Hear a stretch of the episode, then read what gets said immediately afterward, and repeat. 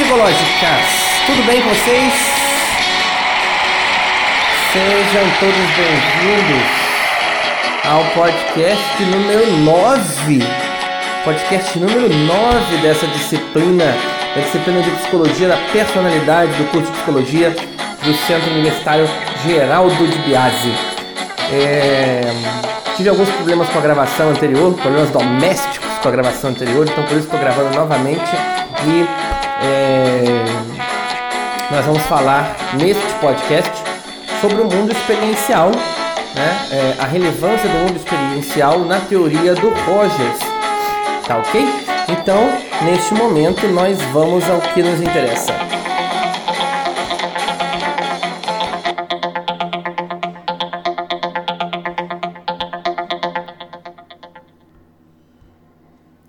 Olha, o mundo experiencial, as experiências são bastante centrais para o nosso amigo Rogers. Por quê? Porque ele pensou no impacto que esse mundo experiencial tem no nosso cotidiano, no nosso dia a dia. Ele pensou como esse mundo experiencial influencia na maneira como nós nos comportamos, na maneira como nós vemos a nossa própria vida. Então, é, nós vamos ver um pouco do que para o Rogers é a consideração positiva. Vamos lá. A consideração positiva.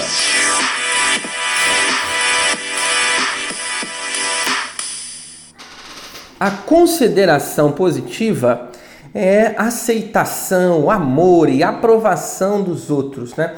Ela é provavelmente adquirida quando os bebês desenvolvem né, é, a relação com a sua primeira, é, o seu primeiro nível ali, né, a mãe e o pai, sobretudo a mãe. Então eles encontram satisfação em receber essa consideração positiva da figura materna. Né? Mesmo que é, é, é e é, vamos lá, existem duas considerações positivas: a consideração positiva incondicional e a consideração positiva condicional. A incondicional né, é a aprovação que a gente tem do nosso pai, da nossa mãe, a consideração né, que a gente tem do nosso pai, da nossa mãe e também do nosso terapeuta, independente daquilo que a gente faça.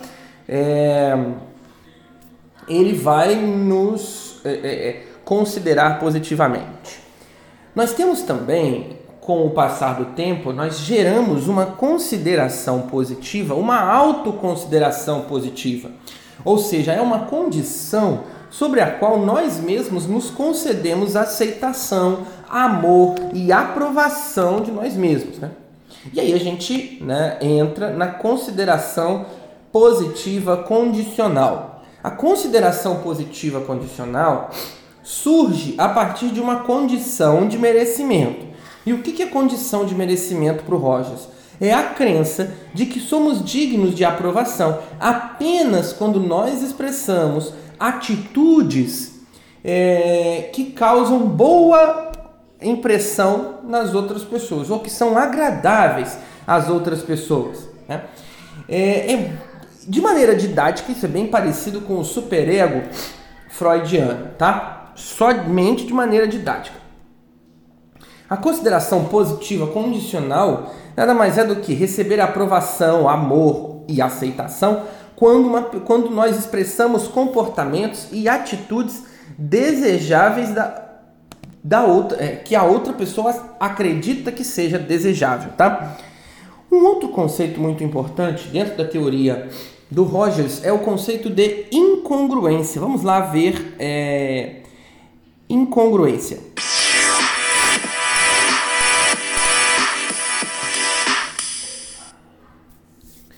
Incongruência vai ser a discrepância entre a autoimagem de uma pessoa e os aspectos da sua experiência.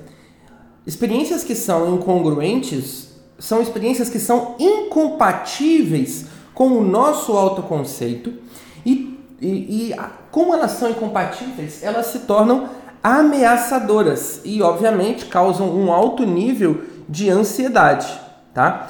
E o resultado dessa incongruência né, é que a gente precisa se defender. E ao se defender, nós nos tornamos rígidos nas nossas percepções, tá? O Rogers tem um conceito muito interessante que são que é o conceito de pessoas em pleno funcionamento. Vamos lá.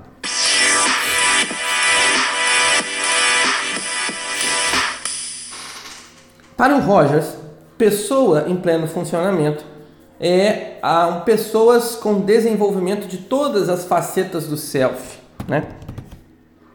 Ou seja, com uma tendência muito grande para a auto-atualização.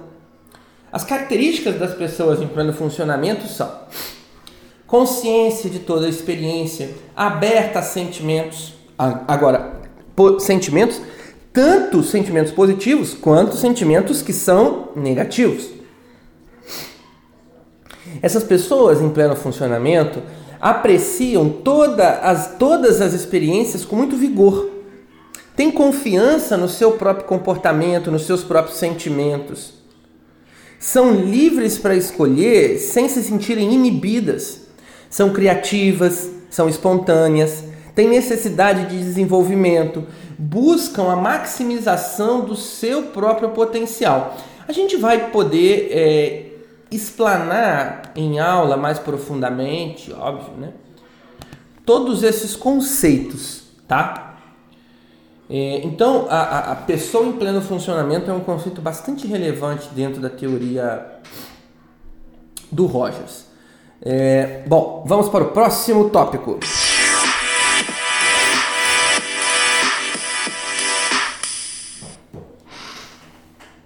Se discute né, sobre o nosso livre-arbítrio, ou se a gente é determinado, se as nossas ações são determinadas.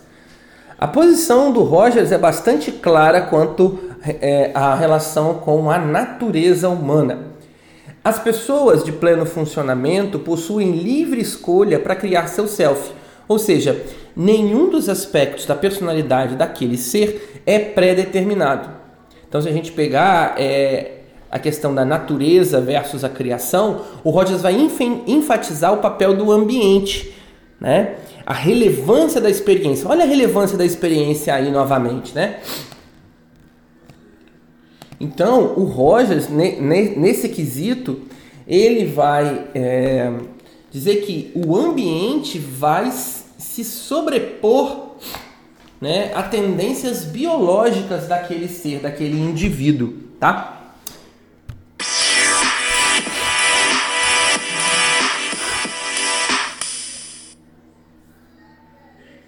Todas as, as, as teorias terapêuticas utilizam de alguma forma a avaliação, né? avaliam o indivíduo de alguma forma.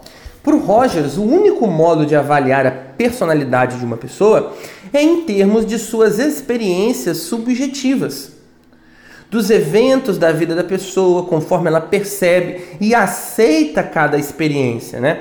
Ou seja, é, ele vai entender que cada um dos clientes tem capacidade para examinar a raiz dos seus problemas e redirecionar o desenvolvimento da personalidade. Embora, né, por alguma incongruência, isso seja impedido.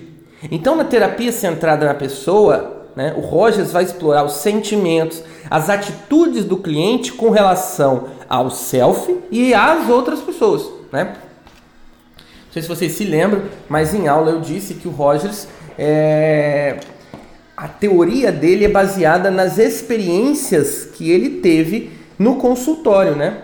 no espaço clínico. Então por isso ele dá tanta ênfase à experiência. E embora o Rogers considerasse né, esse tipo de terapia como a única abordagem válida de avaliação da personalidade, ele não disse que é infalível. Tá?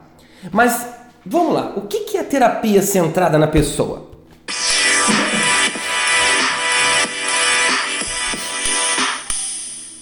Terapia centrada na pessoa é a abordagem rogeriana de terapia na qual se supõe que o cliente, não paciente, ou seja, é, é, esse nome paciente não existe na terapia centrada na pessoa. Ou seja, o cliente é responsável pela mudança de sua personalidade. Sendo assim, o terapeuta adquire função de mediador, facilitador.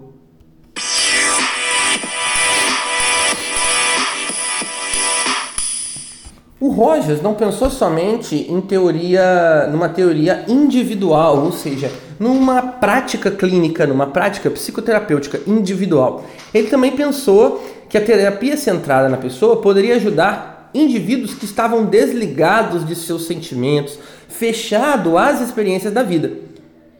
Então ele chamou essa abordagem de grupos de encontro. Grupos de encontro é uma técnica de terapia de grupo na qual as pessoas adquirem o conhecimento a respeito de seus sentimentos e de como elas se relacionam ou se enfrentam entre si. Tá? O tamanho desse grupo vai variar entre 8 e 15 pessoas, mas geralmente né, reúne-se de 20 a 60 horas ao longo de diversas sessões, onde o psicólogo adquire um caráter de facilitador novamente, tá?